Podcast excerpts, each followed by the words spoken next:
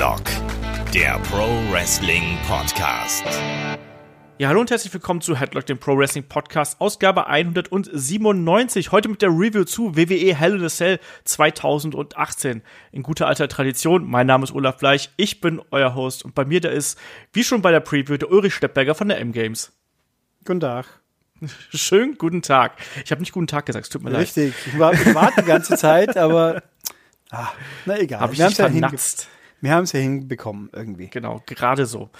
Äh, ja, bevor wir hier mit dem äh, Event loslegen, würde ich sagen, äh, natürlich wie immer das Housekeeping. Äh, ihr wisst, wie ihr uns erreichen könnt. Äh, zentrale E-Mail-Adresse ist äh, fragen.headlock.de und ansonsten gibt's natürlich auch so wunderschöne Dinge wie Twitter, es gibt Facebook, es gibt Instagram. Da gerne vorbeischauen und, und uns folgen und uns unterstützen. Natürlich gibt's auch unseren YouTube-Kanal, wo ihr das hier vielleicht auch seht oder hört vielmehr.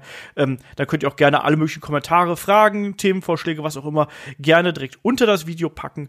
Und was gibt's noch? Ja klar, uns gibt's bei iTunes und bei Spotify, da könnt ihr uns anhören und abonnieren. Bei iTunes könnt ihr natürlich auch gerne bewerten. Und wenn ihr uns ganz besonders dufte findet, dann schaut natürlich gerne auf äh, Steady und auf Patreon vorbei. Da könnt ihr uns unter unterstützen, also dann gegen einen kleinen äh, ja, Beitrag in die Kaffeekasse.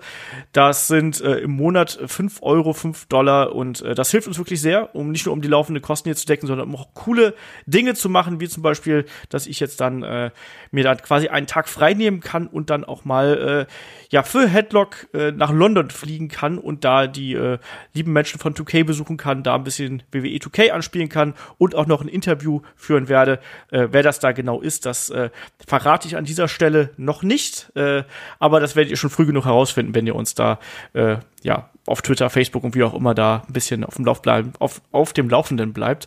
Ähm, Ansonsten, ja, was haben wir da noch? Wir haben noch jede Menge zusätzliche Beiträge, ganz viele Podcasts, über 80 Stück mittlerweile.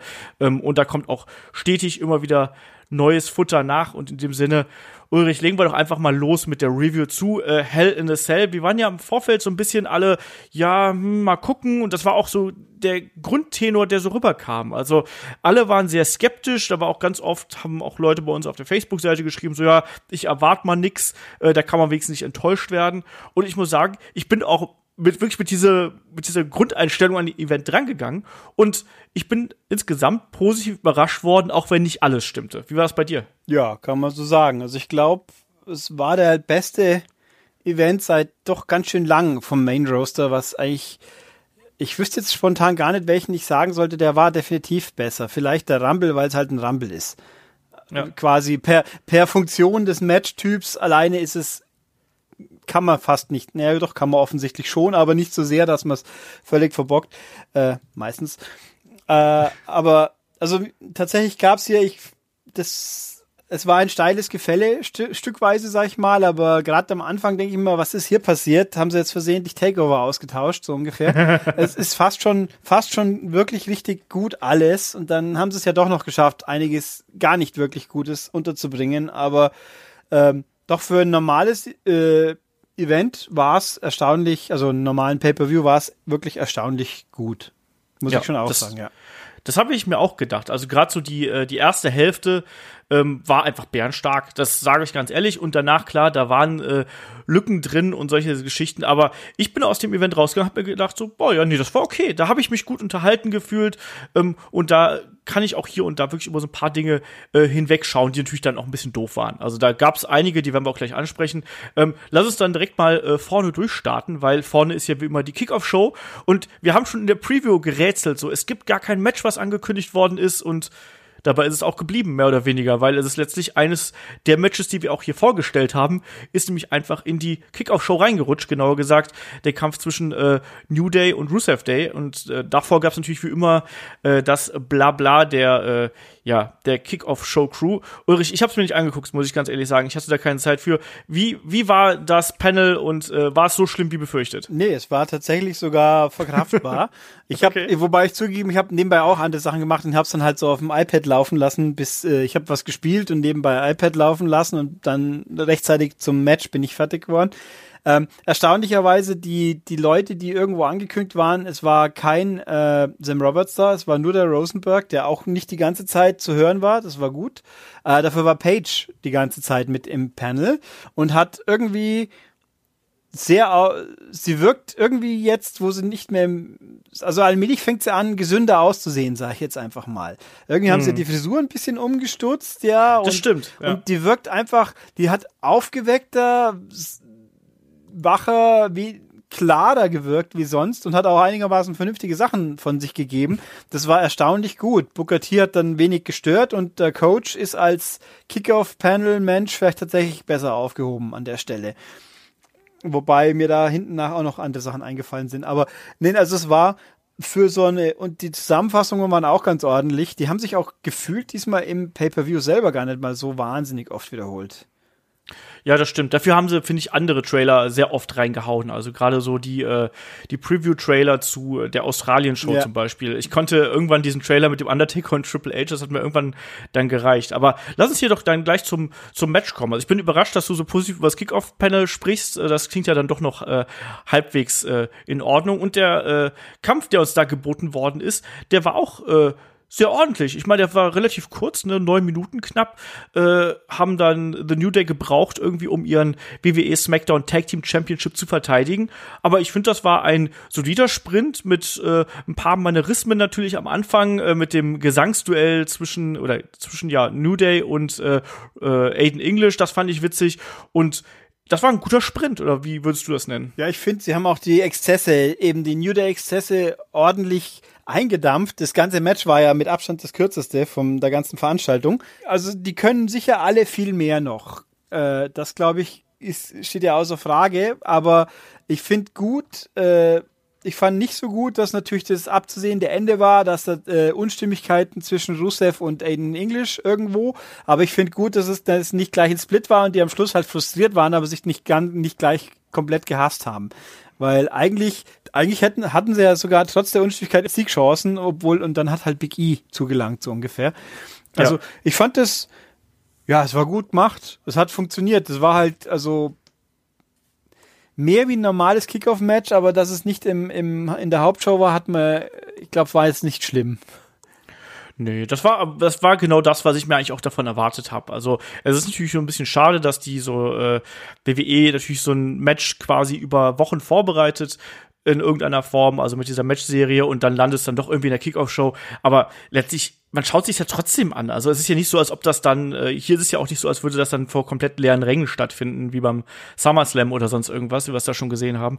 Deswegen, das hat hier trotzdem irgendwie so seine, seine Rolle gehabt. Das hat eine Geschichte erzählt. Ähm, klar, wir haben schon im Vorfeld gesagt, dass da wahrscheinlich irgendwie langsam der Split angekündigt wird. Hier war es ja dann in dem Fall so, dass sich Aiden English quasi in der Schlussphase selber eingetaggt hat und dann ja hat er versucht, einen Accolade anzusetzen. Am Ende hat er dann doch den äh, äh, Trouble in Paradise von, äh, nein, Thunder in Paradise. Trouble in Paradise war die schlechte Serie.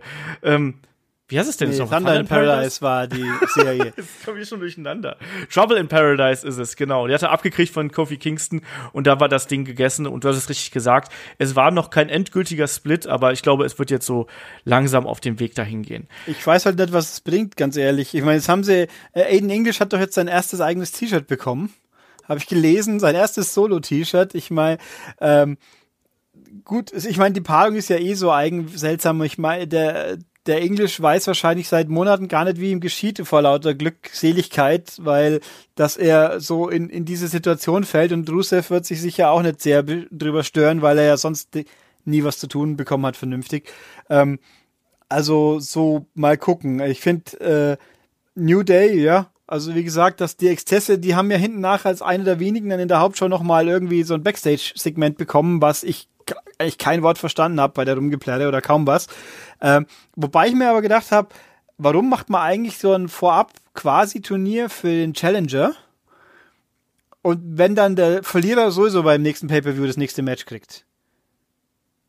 Also nicht, dass ich was dagegen habe. The Bar ist ja gut. Da wird sicher ein gutes Match draus kommen, aber es ist, macht eigentlich keinen Sinn wieder. So, ach, die haben das jetzt verloren.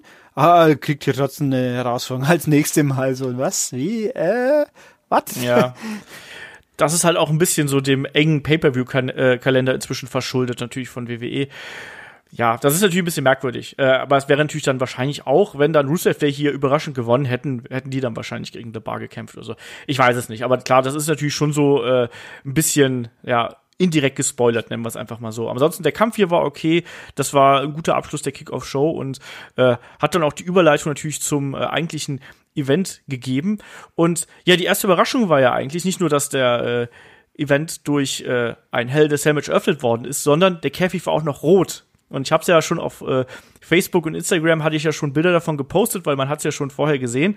Ulrich, wie waren deine ersten Gedanken, als du die Bilder von dem roten Käfig gesehen hast? Ich habe deinen Post gelesen, mir auch gedacht, rot ist immer ganz besonders toll bei äh, Komprimierung, das weiß man ja, wenn man mit ja. mit äh, Video und Bilddaten zu tun hat in, im normalen Leben. Äh, das war tatsächlich nicht so wild, also die Bildqualität hat's hat's verkraftet. Ich meine, der ganze Käfig ist halt einfach vom Sichtfaktor her nicht so die Welt.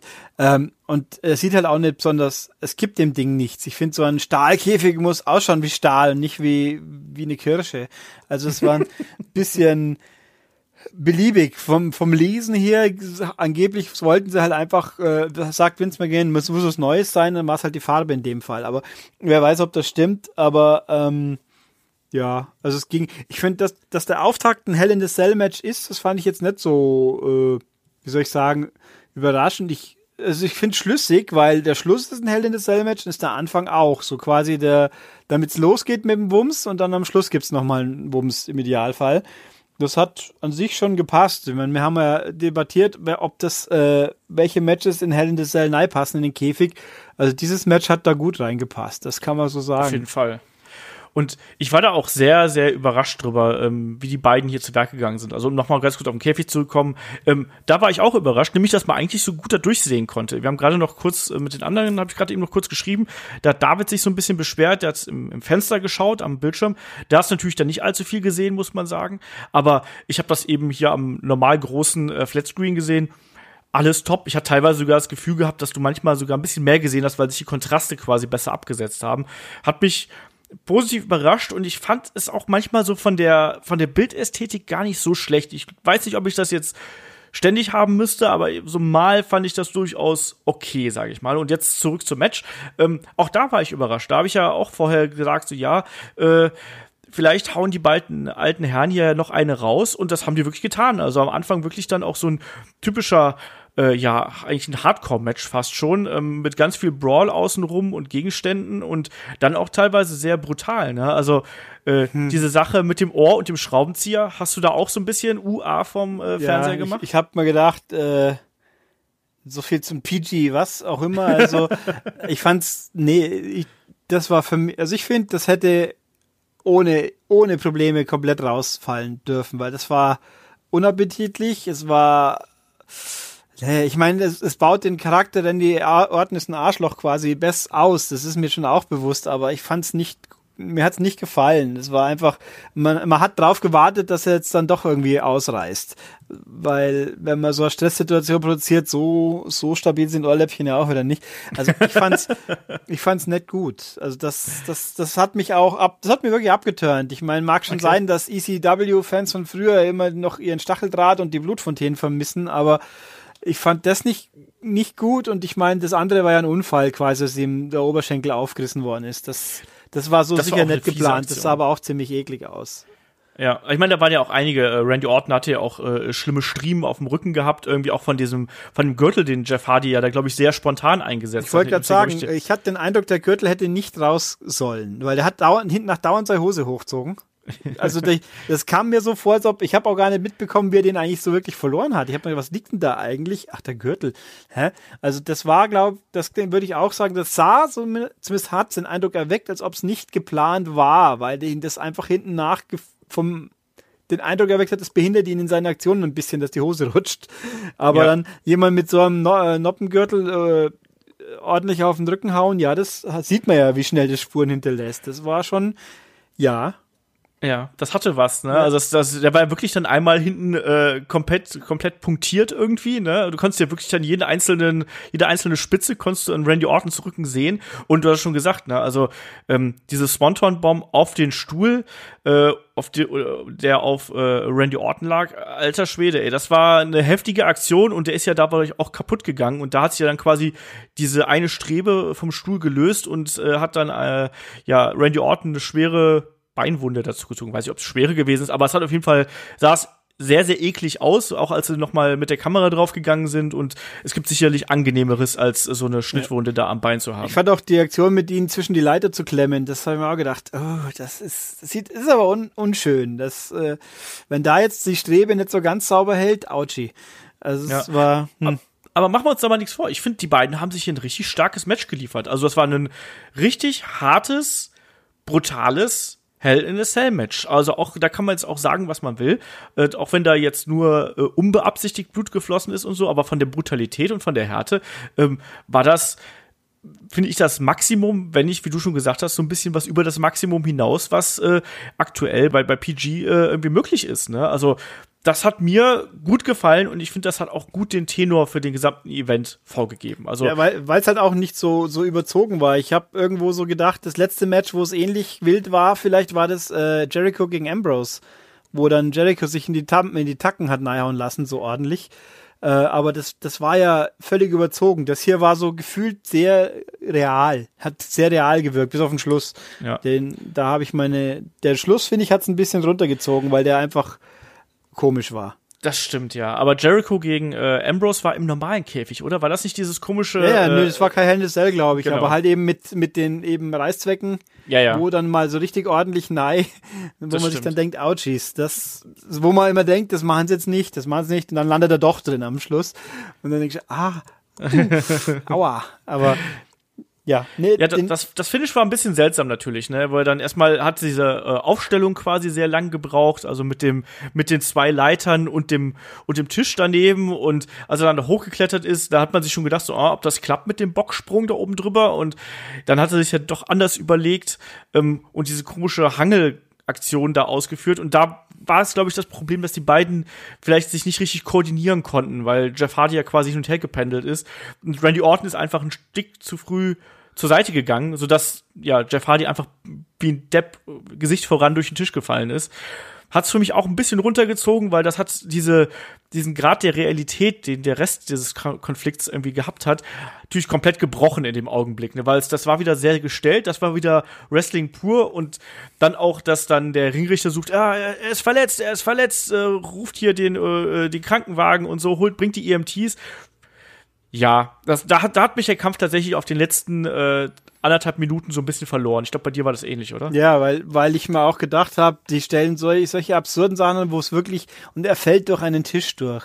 Äh, und warum ist er dann plötzlich so, also sah ja auch nicht aus wie, mein gut, er ist ein paar Meter runtergefallen, das ist schon richtig, aber er geht da durch einen Tisch durch und äh, liegt dann am Boden, als ob er irgendwie sich aufgespießt hätte. Äh, das, das war so nach dieser ganzen vorangegangenen Geschichten mit den Leitern und dann und eben den Risswunden und äh, das auf dem Stuhl und dann ist so eine vergleichsweise harmlos wirkende Aktion, äh, da ist er dann quasi am Ende. Und das, äh, dass jetzt Orten sagt, mach deinen Job und lass mir und zähl den Pin, das fand ich wieder okay. Das war, hat gut, das hat wieder gut dazu gepasst zur, zur forcierten Situation, aber dass er so quasi, oh mein Gott, äh, er ist tot, das war, das, hat an der Stelle so komisch gewirkt. Und wenn man es dann ernst nehmen würde, was mich nach dem Gargano-Match auch wieder gelehrt hat, sollte man nicht vorher, bevor man nicht zwei Tage später weiß, was wirklich los ist. Aber äh, es war alles ein bisschen, ne, also den Schluss hätten sie, das hätten sie sich schenken können. Ja. Finde ich. Also, da war genug Gewalt und Brutalität so drin, dass man jetzt so einen aufgesetzten Käse produzieren musste mich hat's ja fast überrascht, dass es in der Situation nicht noch den RKO irgendwie gegeben hat. Also so, dass er runterfällt und Randy Orton kontert das in der RKO. Das wäre auch schön gewesen irgendwie. Aber ja, man soll es ja auch nicht übertreiben. Ich fand, das war insgesamt dann doch ein sehr äh, ansprechendes Match, wie ich fand. Es war ein sehr hart geführtes Match. Mir hat das Spaß gemacht und ich hatte nicht erwartet, dass das noch mal so gut wird, aber natürlich das Ende hat so ein bisschen runtergezogen, ähm, weshalb ich nicht in komplette Jubelstürme ausarte. Aber der Rest des Kampfs, der war wirklich gut, der hat Spaß gemacht und äh, ist genau das, was ich von einem Hell in a Cell im Jahr 2018 mit all den Einschränkungen in irgendeiner Art und Weise erwarte. So, ja, weiter ging es dann äh, erstmal natürlich mit dem üblichen äh, Stretcher-Job, wie man so schön sagt. Also Jeff Hardy wurde dann raustransportiert, ne, und es wird auch ja gemunkelt, dass er erstmal eine Auszeit nimmt. Auch also da wenn er da jetzt keine nimmt, nach der Geschichte, wir haben ja nach SummerSlam schon gemeint, vielleicht ja. nimmt er eine Auszeit. Also wenn er es jetzt nicht macht, dann weiß ich ehrlich auch nicht, wann, wann denn noch bitte? Was wollen sie mit ihm noch anstellen? Vor allem kann er es ja auch brauchen wohl.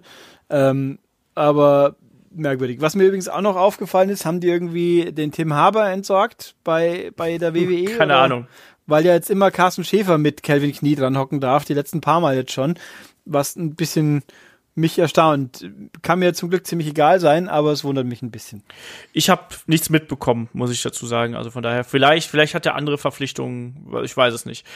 Ähm, was ich noch sagen wollte, äh, Matt Hardy hat seine Karriere beendet. Ähm, das kommt ja auch noch mit dazu. Das ist jetzt ja dieses Wochenende rumgegangen, dass er sein letztes Match bestritten hat und gesagt hat, es wird Zeit nach Hause zu gehen. Also ja, schade, so ein bisschen, ne? Also die Hardy Boys sind dann ganz offensichtlich Geschichte und äh, Woken Matt Hardy und das Woken Universe, Woken oder Broken, je nachdem, wie man es gerne hätte, äh, werden wir dann wohl, äh, ja, vielleicht höchstens noch durch Jeff Hardy sehen, mal sehen, aber. Ja, er äh, hat ja die Lead, die Lead hat er ja ein paar Mal Ja, äh, gemacht, aber ich habe mir auch gedacht, dass dass Matt aufhört, das hat man jetzt ja schon öfters äh, vermutet und erwartet oder sonst was, aber dass man es dann auf einer Hausshow, nach einer Hausshow so mehr oder weniger im Vorbeigehen kurz mal sagt, ach übrigens, jetzt ist es aber vorbei, gerade vor allem in der Pay-Per-View vor der Ecke, vor der Tür steht.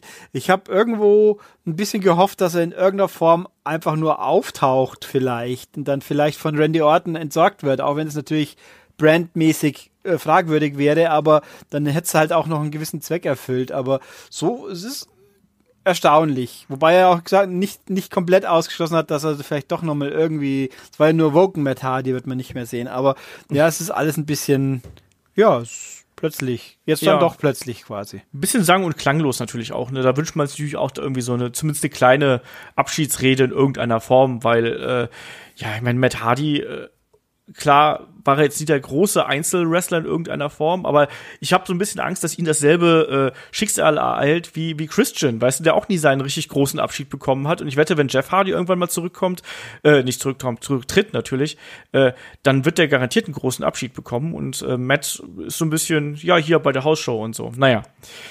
Machst du nichts, wir werden sehen, wie das äh, weitergeht. Und äh, der nächste Kampf war dann das Match um die äh, SmackDown Women's Championship zwischen äh, der Championess Charlotte und Becky Lynch. Ne? Becky Lynch ja äh, mit neuer Attitüde. Und ja, ich bin zufrieden und auch glücklich, dass WWE hier dann wirklich auch den Schritt getan hat, ähm, Becky Lynch zum neuen Champion zu machen, weil das war äh, allerhöchste Zeit und das unterstreicht auch diese Persönlichkeit nochmal und Becky ist einfach der größere Star im Augenblick, würde ich jetzt einfach mal sagen. Und der Kampf an sich hat mir gut gefallen, war natürlich sehr äh, auf den, ja, auf das Armwork äh, von Becky irgendwie beschränkt und Charlotte, die dann eben immer dagegen hält. Äh, hat mich gut unterhalten, ähm, waren hier und da so ein paar Unsauberkeiten drin, aber der Titelwechsel hat mich dann am Ende versöhnt. Wie war es bei dir? Ja, das passt im Großen und Ganzen alles so. Ich fand, äh, zum einen haben sie Becky diesmal ein Outfit ver verpasst, was nicht furchtbar aussah. Ich habe das jetzt auch gelesen nochmal. Also ich habe, nein, mir war nicht bewusst, dass das irgendwie Anspielung an Mad Max und was war es bei, äh, das war Ronda Rousey und was war Becky Lynch, habe ich vergessen, äh, Avatar oder was auch immer. Also wenn es an, mag schon sein, dass das irgendwie Hommagen an irgendwas waren, aber sie sahen halt trotzdem kacke aus. Äh, das hilft nix. Dann, wenn es scheiße aussieht, hilft's halt einfach niemandem weiter. Diesmal deutlich. Ich habe irgendwo vorher noch gelesen, das sollte an Ready Player One erinnern. Da habe ich mir gedacht, okay, Okay. ke- kein Schimmer, ist mir jetzt nicht weiter aufgefallen, aber da sieht auch niemand so aus, dass man jetzt äh, unvermittelt im Kopf hat. Also zumindest keine der weiblichen Figuren, hätte ich gesagt. Egal. Äh, jedenfalls besser alles. Äh, Charlotte hat mit ihren Basketballen irritiert mich immer noch. Das wird sich, befürchte ich, auch nicht mehr ändern. Ähm, aber das Match war, es war gefühlt ein bisschen härter, wie ich, wie, wie man sich gedacht hätte. Äh, ich hatte den Eindruck gehabt, der Schluss war war so nicht ganz gewollt oder ein bisschen abrupt oder schlampig oder irgendwas. Ich habe darauf gewartet, dass sie ihn wiederholen. Sie haben ihn nicht wiederholt. Das ist für mich immer ein Zeichen, wenn ich den Schluss nicht wiederhole, dann war er nicht so ganz, wie sie es eigentlich gehabt haben wollten. Ähm, aber grundsätzlich war es gut. Ich vor allem, weil ja auch Becky nicht, äh, nicht durch Zufall irgendwie gewonnen hat, sondern halt auch wirklich einfach geleistet hat und sich's verdient hat. Und das Publikum hat es ja auch ganz offensichtlich gut gefunden. Und die, die Schlussszene dann natürlich ja auch mit arme, arme Charlotte wird stehen gelassen und muss jetzt traurig schauen.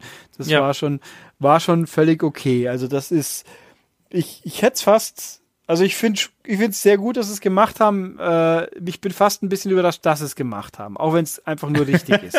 Und ob sie Ja. Und ob sie jetzt natürlich Charlotte als Heel äh, Championship weiterschieben, äh, nicht, nicht Charlotte, sondern äh, Becky, oder ob sie es da jetzt halt ein bisschen auch einsehen, wenn die Leute den neuen Champion jubeln wollen oder die neue Championess, dann lasst es halt jubeln und macht nicht irgendwie sinnlos rum. Aber naja, mal abwarten. Werden wir am Dienstag dann vielleicht das erste Mal mehr wissen. Ja, ich meine, die Frage ist ja auch immer, wie, ne, akzeptiert man das einfach, dass Charlotte jetzt, äh, das Charlotte, mein Gott, dass Becky Lynch jetzt hier nicht nur, äh, nicht mehr nur die, die strahlende Heldin ist, sondern dass sie eben auch Ecken und Kanten haben.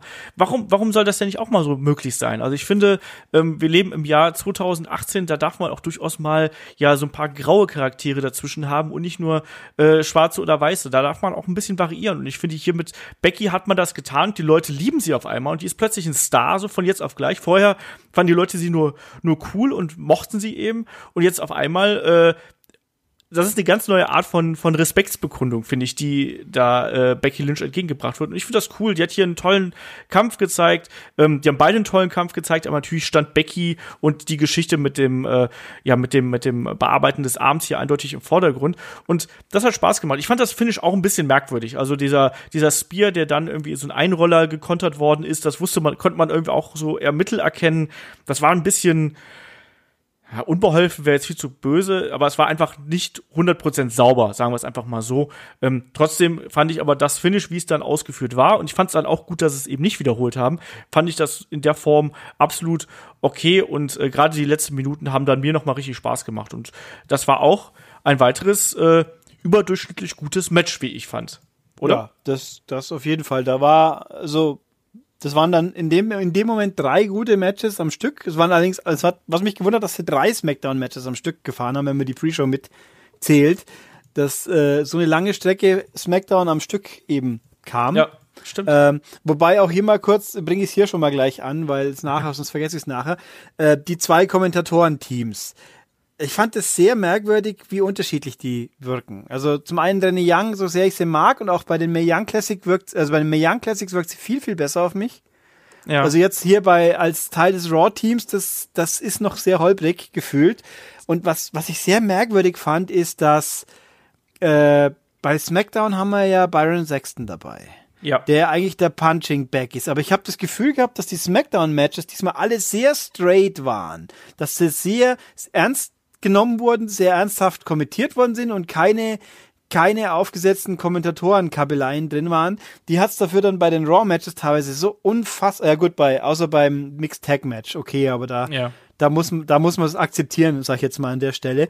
Äh, aber genau in dem Moment, da ging es dann plötzlich los. Plötzlich ist Corey Graves super eindimensional, ultra heel groupie und die anderen müssen G-Kontra geben und in den ersten zwei Stunden war das alles überhaupt nicht so und urplötzlich ist es dann umgekippt und nicht so, was ist jetzt passiert? Also, mhm. hat irgendjemand gesagt, ist jetzt Vince McMahon vom Klo runterkommen, so ungefähr. Äh, also, es war ganz merkwürdig. Ich fand das am Anfang, war es richtig gut, mal ein bisschen, bisschen Baller, bisschen flach gehalten mit diesen, äh, wir lieben sie, äh, mit, mit den persönlichen Vorlieben und dafür näher am Match bleiben. Äh, das hätte ja auch bei Becky und, und Charlotte hätten sie es ja auch machen können, dass er jetzt so ultra die eine vor der anderen vorzieht, aber das haben sie dann beim anderen Match. Also, das fand ich am Anfang richtig angenehm und gut, René Young, das wird schon noch immer werden, aber jetzt, wie, wie gesagt, jetzt, diesmal hat es mich nicht so geflasht, was sie die, die kam nee. mir auch vor, als ob sie überfordert war, halt auch einfach in der Situation. Ich, also sie war halt so eine Mischung aus irgendwie Stichwortgeber und äh, ja, so, so ein bisschen Phrasenschweinchen irgendwie da. Also sie hat immer dann so einzelne Sätze reingeworfen und was mir gerade, glaube ich, gegen Ende war das. Äh, aufgefallen ist, wo sich häufiger auch mal versprochen hat, wo du gemerkt hast, dass sie dann äh, Worte sucht und nochmal sich korrigiert und das ist natürlich dann nicht ganz so schön. Ich meine, wir machen das ja auch, ne? aber äh, wir sind ja auch keine professionellen Kommentatoren, die irgendwie von einer Million Zuschauer sitzen, so ungefähr. Wobei Graves hat sie auch nicht auflaufen lassen. Also der hat, der hat nicht so das sein, das sein Stil nach dem Motto, wie er Coach oder Sexton auflaufen lässt, der hat kein bisschen. Also die, die haben ja auch eine gute Chemie zusammen eigentlich. Das muss sich halt wahrscheinlich einspielen. Aber da bin ich schon optimistisch einigermaßen. Aber diesmal war die Smackdown-Hälfte gefühlt einfach besser. Also kommentartechnisch. Bis halt vielleicht das, Mixed Tag Match, aber wie gesagt, das war ja eh, das steht ja für sich, sagen wir es mal so. Ja. Machen wir weiter hier im Turnus. Da gab, dazwischen gab es natürlich auch noch dieses äh, Segment von New Day, was du schon angesprochen hattest, aber äh, viel wichtiger ist eigentlich der Kampf, der danach kam. Das war nämlich das Match um die äh, WWE Raw Tag Team Championship zwischen den Champions, den, ja, sollen wir so, so nennen, die Dogs of War, äh, Dolph Ziggler und Drew McIntyre gegen äh, The Shield, die nicht mit der Shield-Musik rauskamen, sondern äh, mit ihren Einzelteams, also Seth Rollins und Dean Ambrose. Und das war ein richtig geiles Match. Also das war für mich jetzt wahrscheinlich schon das beste Match, was wir dieses Jahr bei WWE im Main Roster gesehen haben. Ich sag absichtlich im Main Roster, weil bei NXT waren da schon ein paar Sachen dabei, die waren noch besser. Aber das war ein Knaller. Also das waren 22 Minuten, 23 Minuten Tag Team Match. Das war genau das, was ich mir versprochen habe davon. Und die haben hier jeder Wrestler in diesem Kampf hat einfach das Maximum aus sich und aus dem Charakter, den die verkörpern, rausgeholt. Und äh, gerade so die Aufeinandertreffen zwischen Sigler und Rollins gegen Ende, diese, diese äh, Kontersequenzen und Finisher-Sequenzen, die beiden gezeigt haben, unfassbar geil. Das hat mir richtig Spaß gemacht und für mich ganz klar Match des Abends mit größerem Abstand, obwohl der Kampf drauf auch äh, hervorragend gewesen ist. Aber ich war hier absolut von den Socken. Wie war es bei dir? Ich denke immer wieder, es ist faszinierend, wie gut Dolph Ziggler sein kann, wenn die Umstände stimmen.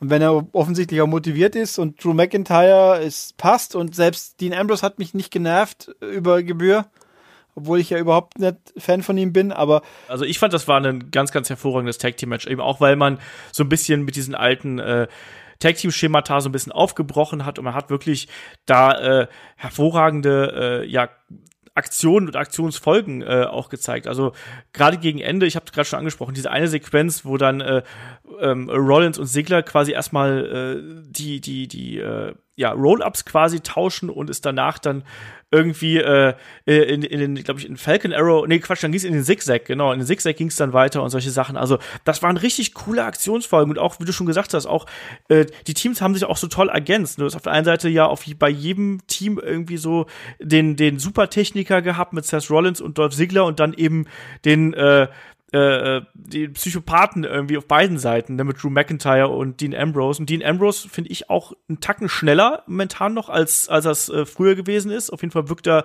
dynamischer und auch ein bisschen äh, härter irgendwie äh, ja, an fokussierter sich. auch. Irgendwie. Ja, genau. Nicht so wurstig, ich mache halt jetzt irgendwas und bin halt der Irre, sondern ich habe ein ich konzentriere mich auf das, was ich will, und das ist in dem Fall halt die anderen umschlagen, aber das hat, das fühlt sich richtiger an, irgendwie ich, ich finde, da muss ich auch, ist natürlich auch wieder Wischiwaschi, weiß schon, es ist ja bekannt, logischerweise, dass, dass äh, René Young und Dean Ambrose verheiratet sind, dass das so komplett wegignoriert wird. Das finde ich auch. Das fand ich auch lustig. Ein bisschen komisch finde ich schon, ja. dass sie das so unpersönlich fahren, so nach dem Motto, wer jetzt Total Divas von mir aus nicht gelesen hat oder noch nie irgendwas im Internet gelesen hat, der weiß es ja vielleicht doch nicht, dann lassen wir sie alle.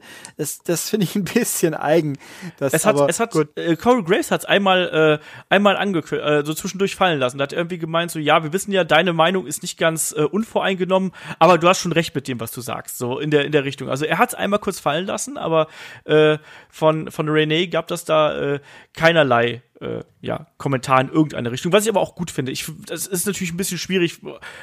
Da frage ich mich auch, vielleicht sollte man sie da besser rausnehmen oder, oder, oder halt wirklich damit offenen Karten spielen. Das sind die beiden Möglichkeiten. Aber sie dann so als neutrale Beobachterin irgendwie da so ein bisschen darzustellen, ist das natürlich ein bisschen schwierig, ne, weil das ist natürlich nicht möglich eigentlich. Aber naja, ähm, auch da nochmal, ich fand auch das Finish halt mega cool. Also diese Geschichte, dass dann äh, diese Sache mit dem, was ja, was ja Rollins gerne macht, diesen Superplex quasi und dann nochmal äh, ja durchrollt, ähm, McIntyre, äh, äh, Sigler hochnimmt und in dem Moment kommt, ähm, kommt McIntyre rein und verpasst ihm die Claymore und äh, Sigler mit letzter Kraft irgendwie hält er den, den, den Arm auf, äh, auf Seth Rollins. Ich fand, das war eine richtig geiles Ding und das hat mir richtig, richtig, richtig Spaß gemacht. Also auch da, ne, wir sind jetzt im, im äh, dritten Match der Hauptshow quasi ähm, und alle drei Matches haben hier für mich abgeliefert bis jetzt und inklusive dem Tag-Match äh, in der Kickoff-Show eben auch. Und ich habe da auch gedacht, so, ui, das ist ja viel, viel stärker als gedacht. Also bei dem Tag-Match hatte ich ja schon im Vorfeld gesagt, das kann äh, ne, ja, das, das Match of the Night werden und das kann richtig gut werden, aber dass es so gut wird, hatte ich dann tatsächlich nicht erwartet, genauso wie bei Hardy gegen Orton. Also da war man auf einem guten Weg und äh, schau es dir unbedingt nochmal an. Also ich meine, klar, das war dann schon spät in der Nacht. Ich meine, das war wahrscheinlich dann so, was weiß ich, was weiß ich, halb drei schätze ich dann einfach mal so um den Dreh, halb drei, viertel vor drei. Ja, so mittendrin ungefähr, ja, da war dann wohl die, die, der Durchhänger schätze ich mal. ja, ist, ich habe übrigens mit der App lustige Sachen äh, rausgefunden. Wenn man, äh, wenn was überzieht, ja. dann kann man das, äh, wenn man nicht das Live-Signal macht, sondern hat er die Wahl von vorne beginnen oder live einsteigen. Ja. Und wenn du von vorne beginnen machst, dann kommt tatsächlich die Nachfolgesendung. Also ich Okay. hätte die ersten, ich hätte Mick Foley die Doku schon ein paar Minuten früher anschauen können, wie man sie eigentlich als Live-Zuschauer hätte sehen können. Ja, Wahnsinn. Crazy. Aber Hatte ich bloß überhaupt kein Interesse dran bis dato. Irgendwann mach, irgendwann vielleicht, wenn ich gut gelaunt bin, aber momentan eher lieber nicht. Ja. Haben wir, da fällt mir nachher auch schon noch was ein, aber gut. Nee. Ja, also war, war super und dann ging es ja auch super weiter einfach. Genau, da gab's ja pro Mick Foley gab's ja noch ein kleine, äh, kleines Zwischenspiel Mick, äh, mit Mick Foley und Braun Strowman. Ja, wo dann eigentlich äh, Mick Foley ihm nochmal gesagt hat, hier, da, du wirst nicht als derselbe Mann diesen Käfig verlassen und Strowman hat einfach gesagt so, was, hau ab, so, ich bin das Monster Among Men und ansonsten sei, sei braver Mick Foley, ansonsten gibt's ein paar auf die Nase so ungefähr. Ähm, weiter ging es dann natürlich mit dem äh, Match um die WWE Championship zwischen AJ Styles, dem Champion, und Samoa Joe. Und auch da wieder, ich finde, hier hat auch beim gesamten Abend war die Härte äh, innerhalb der Matches deutlich höher, als wir das bei vielen anderen Events gesehen haben. Also hier wurde hart gearbeitet, es wurde auch deutlich stiffer gearbeitet, ähm, als das sonst so der Fall gewesen ist. Ähm, ich fand auch diesen Kampf speziell, fand ich noch mal eine Stufe stärker eigentlich als ähm, das, das erste Aufeinandertreffen zwischen äh, Joe und Styles. Ähm, wir hatten eine blutige Lippe bei Styles und äh, natürlich auch ein diskussionswürdiges Finish, aber zu dem kommen wir garantiert gleich noch. Aber ich frage dann mal äh, dich, wie hat dir denn hier der, äh, der Kampf an sich gefallen? Ich fand den richtig, richtig gut. Ich fand den auch besser wie den letzten. Ich habe mich immer ein bisschen gewundert. Also wir haben uns ja vorab gewundert, warum der nicht im Käfig ist, äh, weil das nicht gebraucht hat. Aber auch, auch außerhalb des Käfigs, das war ein. Ich habe mich gewundert, dass sie fast komplett auf irgendwelche Sperenzien verzichtet haben. So mit jemand über den Tisch, über einen Kommentartisch hauen und Zeug. Das war, es war ja eigentlich ein richtig normales Match. Es war ein angestrengtes, hartes Match, aber auch nicht exzessiv, sondern halt eben einfach, wie du sagst, stiff. Es war richtig gut. Das fand ich ein bisschen komisch dazu zu, zum Aufgebauten. Die hassen sich inzwischen ja wirklich und auch diesen, diesen Märchenbuch-Promo von, von, äh, von Joe, der ja super ist. Also der war, der kam ja auch mehrfach in der Pre-Show natürlich und dann nochmal, aber der war einfach klasse. Und dass das so quasi, und ach ja, aber wir machen jetzt ein normales Match draus. Aber das war dann dafür richtig gut. Also, das fand ich äh, kurios, aber hat gut gepasst und das Match war halt einfach klasse, ja. Ja. Und das Finish kam ja dann äh, in Form des, äh, äh, ja, des, des Sleeper Holes, des, äh, des Koji Clutch. Nicht Koji Clutch, wer ist es denn? Kojina Klatsch, oder? G- Genau, äh, ähm, genau. Ähm, und Koji Clutch ist der von, äh, von Christopher Daniels. Und ähm, ja, dann gab's den Einroller von AJ Styles, ganz überraschend irgendwie. Und äh, aus der ersten Kameraperspektive von der Hardcam aus konnte man nicht erkennen, äh, ob AJ Styles ausgetappt hat, sondern da hat man einfach nur gedacht, so, oh, was jetzt so für diesen Kampf jetzt so ein blödes Einroller-Finish und dann äh, auf der anderen Seite konnte man es dann sehen, dass äh, AJ tatsächlich da im äh, Aufgabegriff äh, ja getappt hat. Ähm, ja, das ich frag dich mal, also, weil, weil ich habe jetzt auch schon so ein, zwei Nachrichten bekommen, wo es hieß so, ja, äh, Joe geht hier als als äh, als Idiot raus, mehr oder weniger, oder oder äh, geht hier geschwächt raus. Äh, ich paraphrasiere hier gerade so ein bisschen. Ähm, siehst du das genauso? Geht Joe hier als Verlierer aus dem Ding raus? Nee, äh, er hat ja gewonnen. Fakt. Eigentlich hat er, er hat, also für mich ist klar, nach dieser Kamerawiederholung, wo sie es dann endlich gezeigt haben, auch, er hat ja gewonnen. Fakt. Er ist um in seinen Sieg beschissen worden, weil der Schieds, äh, das ist nicht absichtlich, aber der Schiri hat's halt, äh, der Ref hat's halt einfach nicht gesehen. Ähm, so gesehen, das Element finde ich nicht. Ich finde nicht, dass sie das schwächt. Ein bisschen ungünstig fand ich die Art und Weise, wie er dann auf Page eingeschrieben hat. Das kam ein bisschen für so, das war mal ein bisschen zu aufgeregt. Äh, da, da hätte er ein bisschen intensiver, ein bisschen ruhiger, aber bedrohender wirken müssen und nicht so, ich schreie jetzt aufgeregt rum, so wie, wie halt irgendwie, wenn jetzt New Day sich aufregen täte. Ähm, das fand ich, und dass jetzt natürlich noch ein Match wieder kommt, gut, ich meine, wenn das, eigentlich war ich ja der Meinung, das letzte Mal hat schon gereicht, aber jetzt war es schon gut. Und wenn das nächste, was war jetzt eigentlich die Stipulation fürs nächste Mal? Ich weiß gar nicht, haben wir schon eine Stipulation? Also sie hat ja irgendwie gefordert, irgendwie, dass das das nächste Mal, es muss einen Sieger geben ins, im Showdown, habt ihr euer Match. Und das klang für mich schon so, als ob da aber no ich weiß es, also so richtig gesagt hat's keiner, aber es klang halt so, als ob irgendwelche Stipulations dazukommen, die sicherstellen, dass es einen richtigen Sieger geben muss, aber äh, ich habe mir gedacht, hatten sie doch letztes Mal eigentlich auch schon irgendwie, aber naja, also Nee, ich finde nicht, dass er gesch äh, geschwächt worden ist. Ich fand das, äh, sie haben es auch sauber umgesetzt, hinbekommen, dass er wirklich rechtzeitig ausgetappt hat und dass das nicht durch ein Timing-Dings peinlich geendet hätte. Das wäre natürlich blöd gewesen in der Live-Situation. Also ich finde nicht, dass das jetzt äh, Joe in irgendeiner Form geschwächt hat. Die sind beide sehr gut halt und er hat halt in dem Moment äh, das Pech gehabt, dass der Schiri unfähig war.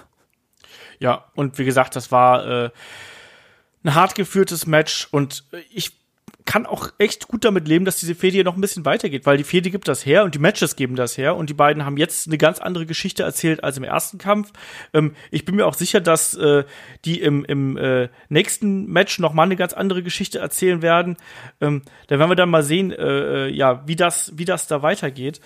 Äh, auf jeden Fall kann ich mir da ja, gut was vorstellen. Also auch mit Stipulation. Ich hätte eigentlich gesagt, da gibt's vielleicht, weil die beiden ja eine, eine Submission, äh, ja, ein Submission-Move als, als Finisher haben, gibt's vielleicht ein Submission-Match oder sonst irgendwas. Das wäre jetzt meine Vermutung. Ich habe das äh, äh, anscheinend irgendwie auch nicht richtig wahrgenommen, was da, was da gewesen ist. Aber mal schauen, was, äh, wie es da weitergeht. Auf jeden Fall war der Kampf auch noch mal top. Und ich glaube, jetzt gibt's so eine kleine Zäsur hier im Event, weil hm. danach äh, kann da nichts mehr so richtig dran anknüpfen, sagen wir es einfach mal so ganz vorsichtig. Ja, also, also dann nimmt der Abstieg äh, allmählich äh, nimmt an Fahrt auf. Ich fand das tatsächlich die, die nächsten zwei Matches sogar nicht so, schlich, nicht so schlimm waren, wie sie hätten sein können.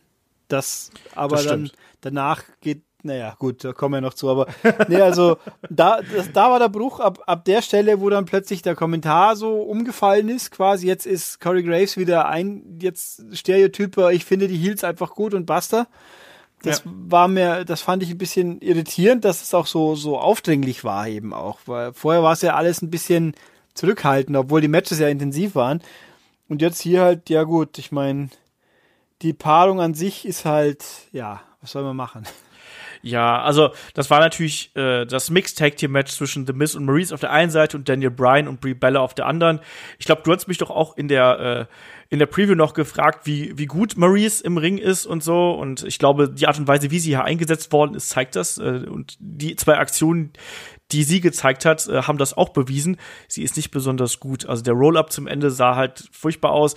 Das war natürlich ein 13 Minuten Story-Match in irgendeiner Art und Weise. Ähm, ich fand, das war eigentlich ein ganz guter Brecher so im Vergleich zu den ganz hart geführten Kämpfen, die wir vorher gehabt haben. Aber klar, das war jetzt nichts Besonderes. Das hat auch, ja, die Fehde insofern so ein bisschen, ja, vielleicht wirklich so ein bisschen eingeschläfert, ne, weil jetzt hat, jetzt haben dann eben die Bösen wieder gewonnen, dann eben durch, wieder durch Schurkigkeit natürlich, weil sie wieder ein bisschen cleverer gewesen sind. Aber der Kampf an sich war jetzt nichts Besonderes, war ein bisschen, wirkte ein bisschen beliebig auf mich und, ja, ich weiß nicht, war halt da und war wahrscheinlich wahrscheinlich das schwächste Match auf der Card. Also das war, das hätte auch in der Wochenshow laufen können und keiner hätte sich beschwert. War es bei dir? Ich, ich fand's, wie gesagt, äh, für das, was es sein musste, ja. war es akzeptabel. Es hat keinen, also die Schlusssequenz war natürlich ziemlich äh, un, un ja, amateurhaft hat's halt ausgesehen. Gut, ich meine, äh, da, da muss mehr gehen, selbst wenn sie jetzt äh, als nicht viel vorher gemacht hat. Ich meine, Bella ist dabei, das tut der ganzen Sache natürlich auch nicht wirklich gut, das ist auch klar. Aber wobei ich ja dann irgendwie, war das angekündigt, das große, tolle Match für, äh, für Evolution? Die Bellas und Ronda Rousey gegen ich glaube ja, gegen äh, die Riot Squad. Ja, und denken wir, oh Gott, die armen Riot Squad, die tun mir so leid. Ja, die kriegen jetzt noch mal eins auf die Nase, das stimmt. Ja, weil die ja. werden einfach vernichtet für, für, für gar nichts. Und diese Paarung macht auch überhaupt keinen Sinn. Aber ähm, nee, das ist, also ich fand, es war nicht so schlimm, wie ich es erwartet habe. Und damit war ich, bin ich unterm Strich schon zufrieden. Ich finde auch gut, äh, muss auch sagen, ich finde gut, dass die, dass Familie Miss gewonnen hat, weil mir die einfach unterm Strich äh, mehr geben. Mhm. Weil die auch promotechnisch einfach viel besser sind. auch Daniel Bryan als Solo-Charakter ist was anderes, aber aber diese Familiengeschichte, die ist halt auch so lalli irgendwie. Und ja, dann, äh, Ja, aber gut, Show must go on sozusagen. Ja, also das war nichts äh, besonders Aufregendes, was wir hier gesehen haben. Ich fand, es gab einen coolen Moment, also für mich coolen emotionalen Moment und das war dann als äh, als Daniel Bryan äh, The Miss irgendwie da am Schlawittchen gepackt hat und gesagt hat, ne, du du fasst meine Frau nicht an, ne, niemand schlägt meine Frau oder sonst irgendwas, ne? Und das fand ich dann so wiederum cool, weil das hat irgendwie so in die Hass Geschichte dieser beiden äh, Figuren reingepasst, aber ansonsten war mir das ein bisschen zu souverän gemessen daran, was äh, zuvor auch an Emotionen hier im Spiel gewesen ist. Und deswegen, ja, am Ende, wie gesagt, gewinnen The Miz und Maurice durch den hässlichen Einroller der Welt wahrscheinlich. Ähm, ja, schauen wir mal, wie es weitergeht. Also es wird ja auf jeden Fall weitergehen. Äh, The Miz und Daniel Bryan treffen ja auch bei, bei dem äh, bei Super Show aufeinander. Ähm, ja, Nächster Kampf des Abends war dann äh, das Match um die WWE Raw Women's Championship zwischen äh, der Championess Ronda Rousey, begleitet von Natalia auf der einen Seite, und natürlich Alexa, begleitet von äh, Alicia Fox und Mickey James auf der anderen Seite.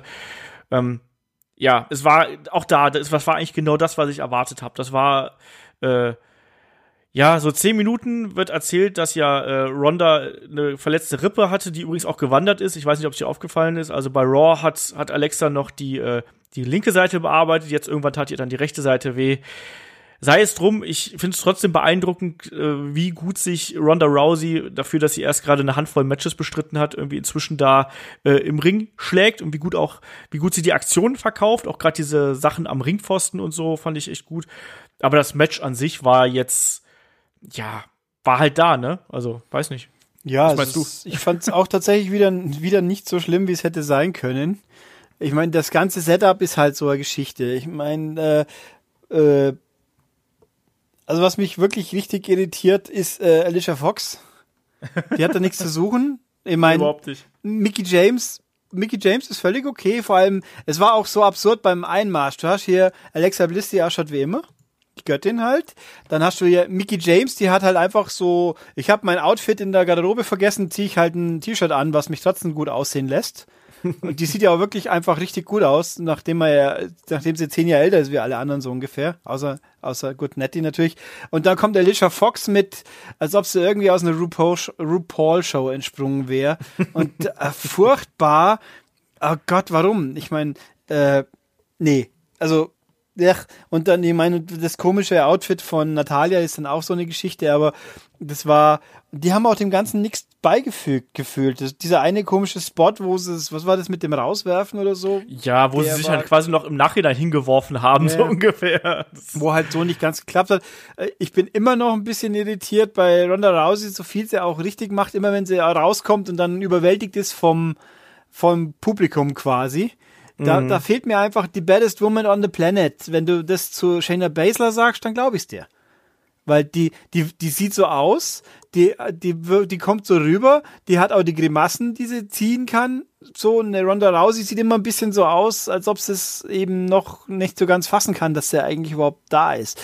Ähm, ja, aber sie schaltet ja immer um. Das war jetzt ja auch einige Male auch im ja, Match. Das fand ich dann auch beeindruckend. Ja, wenn sie sich ja. gegenseitig angegrrrt haben, das war auch ein bisschen. Genau. naja, ähm, und was, was mich wirklich, also dieses, das Selling war gut. Ich meine, dass das ganze Setup natürlich, dass Alexa überhaupt was erreichen darf mit den Rippen.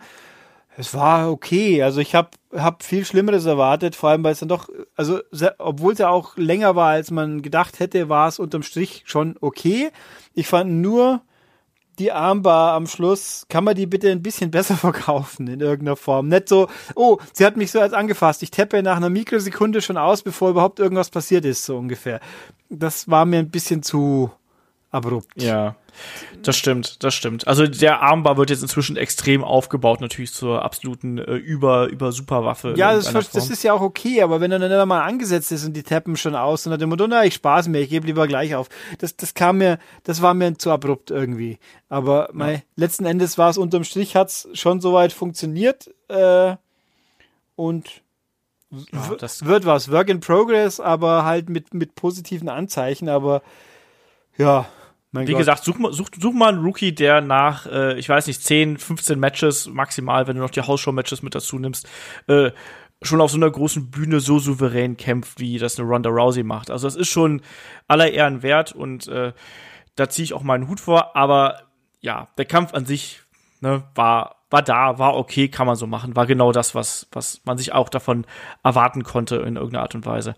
Ähm, ich habe gerade übrigens nochmal nachgeschaut, also bis jetzt gibt's noch keine, äh, ja, Stipulation, die angekündigt worden ist. Ich vermute, das passiert dann bei SmackDown. Es gibt ja so, es gibt Gerüchte äh, zu, also zu AJ Styles und Samoa Joe spreche ich gerade von.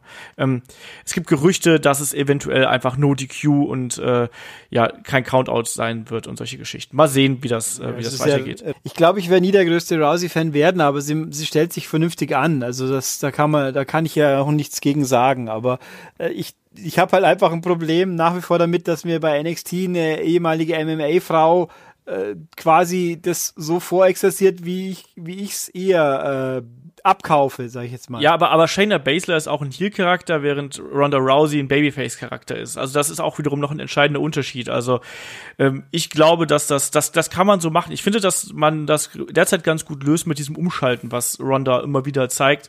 Äh, dass sie auf der einen Seite dann eben noch so begeisterungsfähig ist, mehr oder weniger, und noch so die, äh, die gute ist. Aber wenn es dann eben hart auf hart kommt, äh, dann wird sie auch ernst und, und nimmt auch ihre Gegner auseinander. Also ähm, ich find, bin eher gespannt darauf, wie man sie jetzt äh, weiter einsetzen möchte, weil äh, man, man hebt sie natürlich jetzt schon sehr auf ein Podest und das ist natürlich etwas, was auch irgendwann äh, zu einem Problem führen kann. Ne? Also wen haben wir jetzt noch im aktuellen äh, Raw-Roster, der äh, oder die vielmehr äh, Ronda Rousey schlagen kann. Klar, ich meine, eine Nia Jax wird irgendwann zurückkommen, die äh, werden wir dann da wieder mit dabei haben, aber äh, so viele sind da irgendwie nicht mehr. Also ne, klar, wir haben eine Bailey, wir haben eine Sasha Banks noch irgendwie.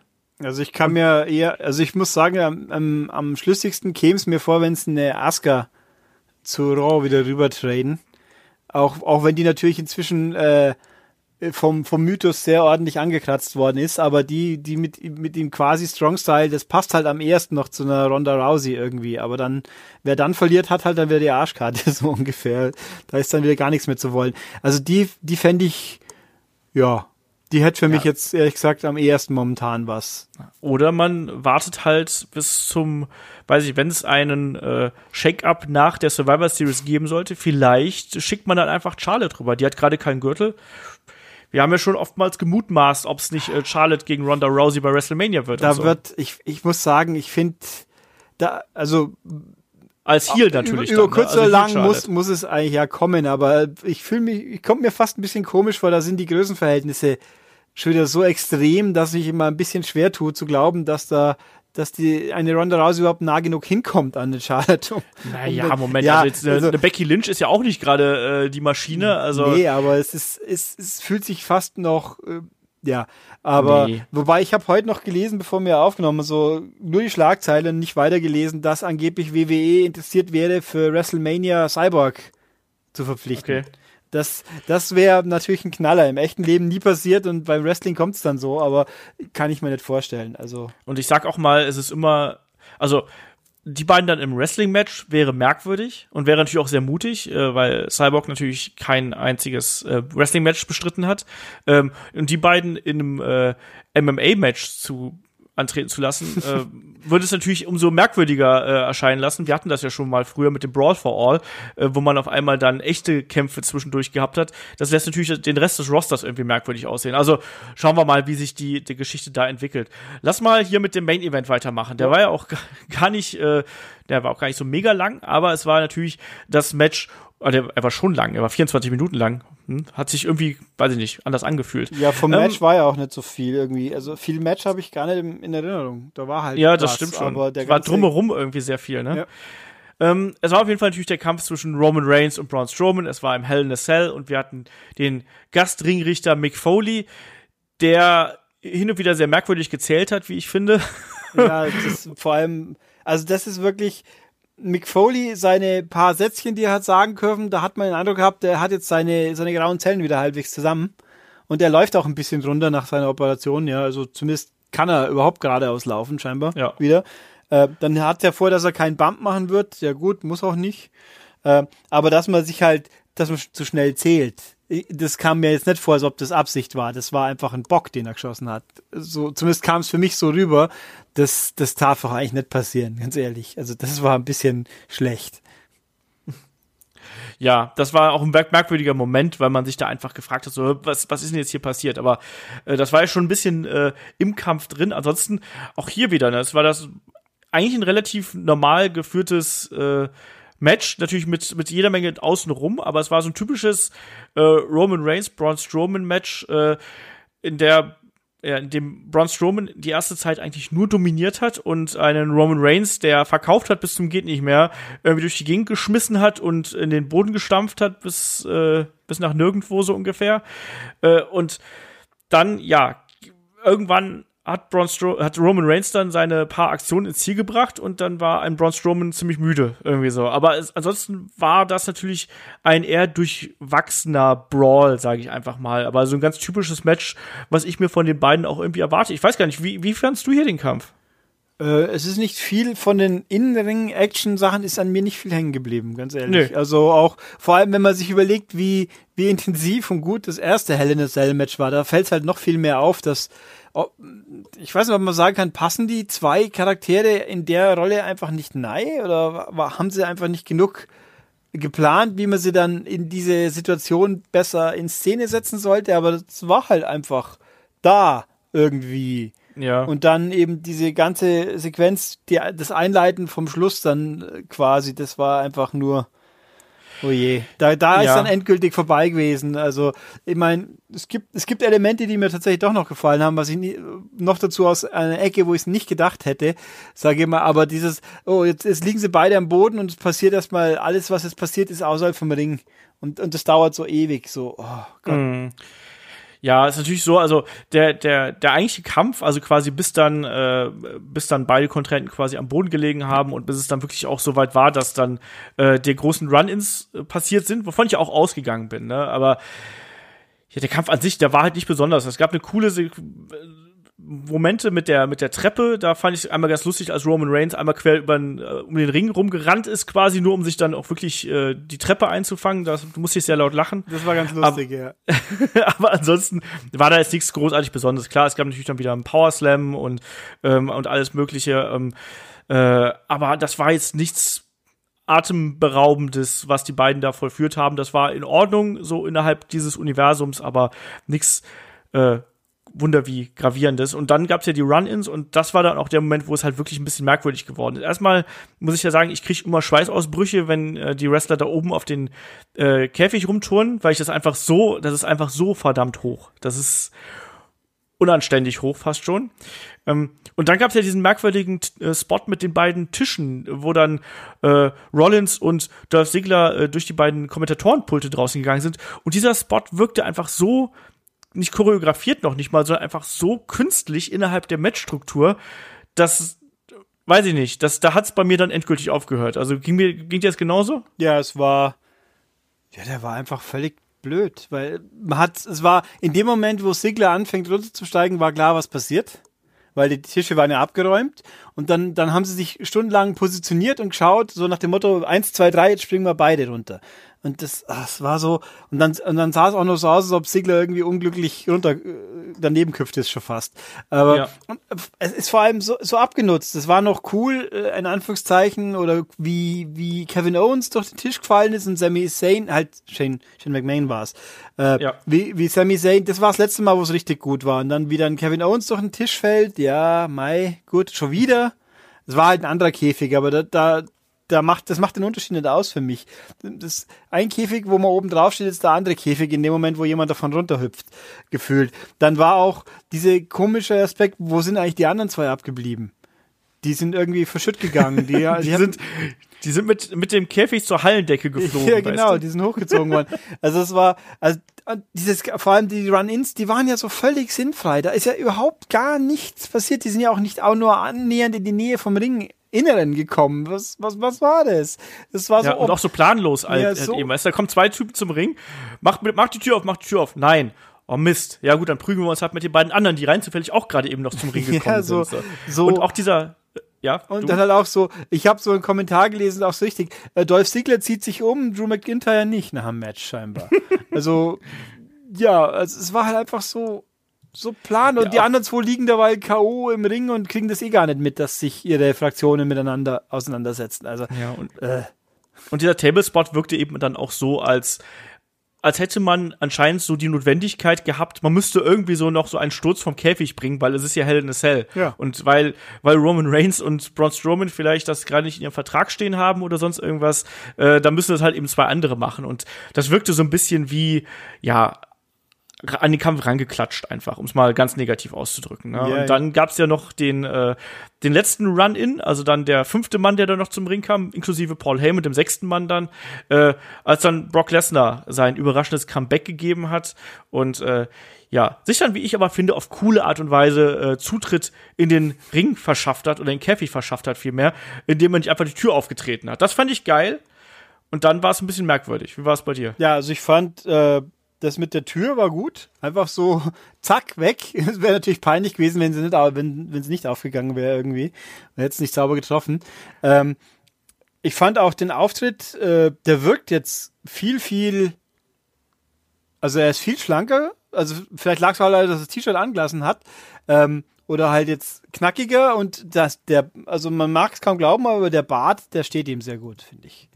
Der, er ist ja schon mal mit Bart auch in der UFC angetreten. Ja, also der, der Bart lässt mich jetzt, der, dadurch wirkt er sofort sehr viel aggressiver, finde ich. Das ist also, den soll er stehen lassen. Das hat echt gut, das funktioniert. nee, das, also, das war ja. eine Kleinigkeit, obwohl er auch so hell ist, dass man ihn eh nicht sofort sieht. Äh, und auch so relativ kurz im Gegensatz zu den anderen Zotteln, die ja überwiegend rumrennen heutzutage. Ähm, aber der hat wirklich gewirkt und äh, ich muss sagen, ich habe eigentlich genug von Brock Lesnar, aber in dem Moment fand ich ihn passend. Äh, wobei natürlich dann die Aktionen im Ring, die waren wieder so lallibä. So, ah, zwei F5s und das war's, das gehe ich halt wieder. Tschüss. So irgendwie. Ja, ne. und natürlich kann man dann auch sagen, das ist ja gerade auch die große Kritik äh, an der ganzen Geschichte, äh, dass dann quasi äh, Roman Reigns und Braun Strowman, die beide ja so, die ja auch so ein bisschen fast übernatürlich dargestellt werden, werden, ne, was, was die, die, ja, Nehmerqualitäten irgendwie angeht und dass die beiden dann einfach nach dem F5 quasi nicht mehr aufstehen und dass dann der Kampf abgebrochen wird und ein Hell in a Cell abzubrechen nach einem Run-In.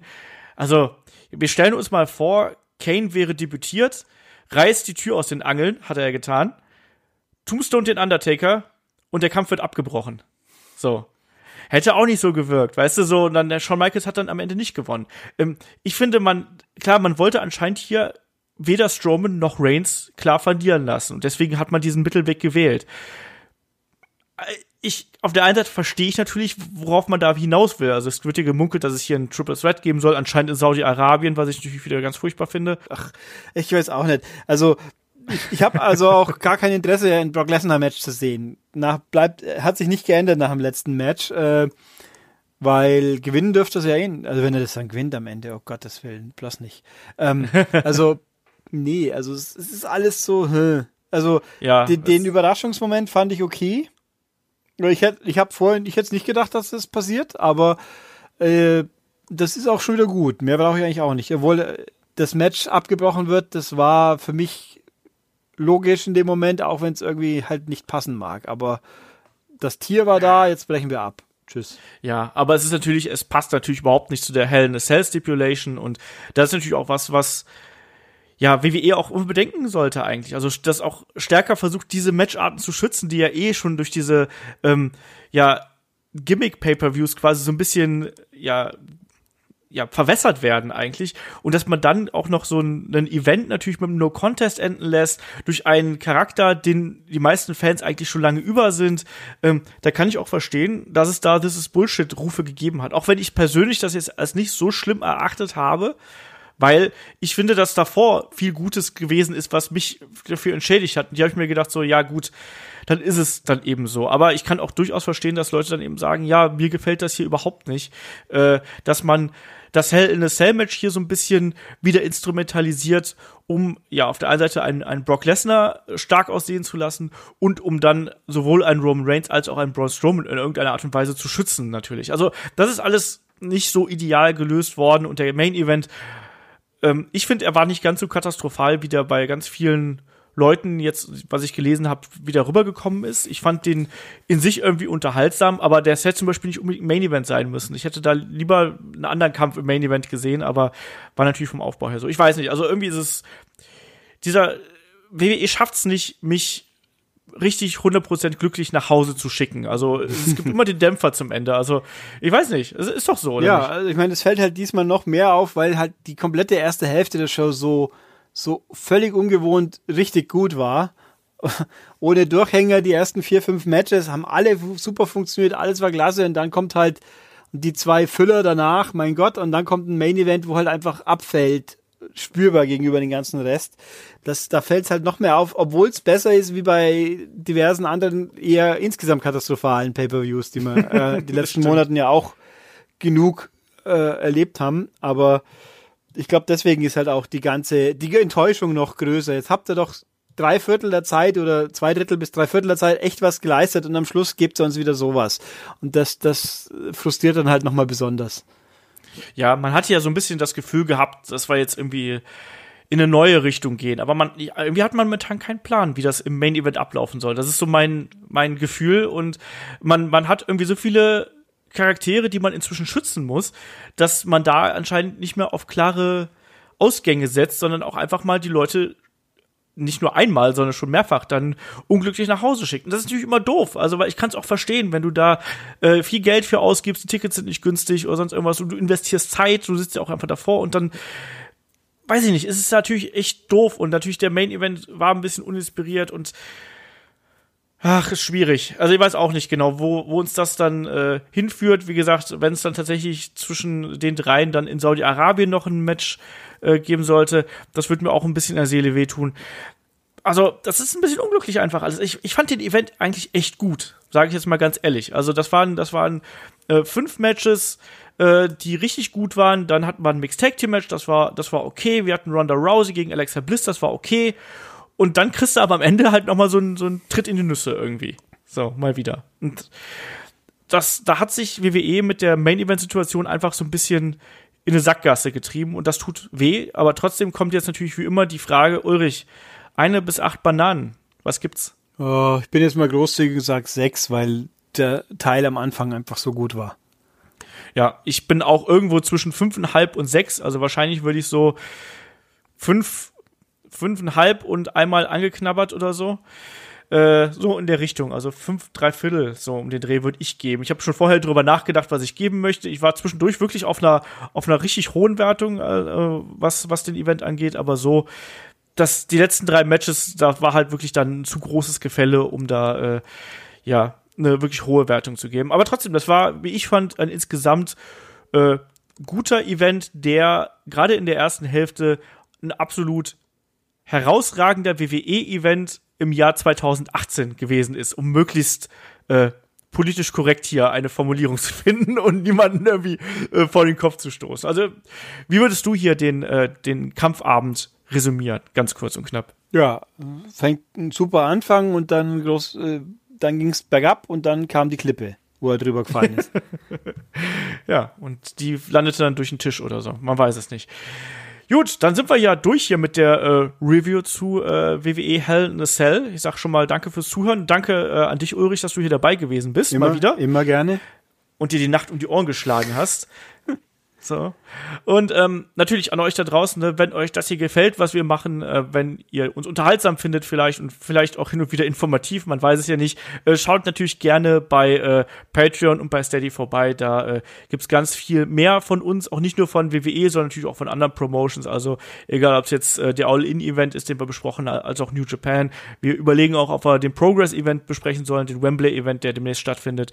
Ähm, da gibt's noch viel, viel mehr von uns. Ähm, ganz viel Match of the Week-Kram. Es gibt unsere Helden aus der zweiten Reihe, also unsere Porträts für etwas unbekannteren äh, Stars oder etwas, äh, ja, den Stars, die quasi nicht die Champion-Titel errungen haben. Demnächst gibt's da äh, das, äh, das Porträt zu äh, Jim the Anvil Neidhart natürlich.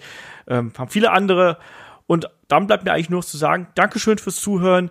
Wir hören uns dann zum Wochenende wieder. Da sprechen wir darüber, ob WWE nicht vielleicht auch sowas wie eine Sommer- oder wie eine Winterpause vertragen könnte, wie das ja andere, ja, Sportarten und andere äh, Entertainment-Richtungen auch haben. Da werden wir drüber sprechen am Wochenende. Und bis dahin sage ich, mach's gut, bis dahin, tschüss. Tschüss.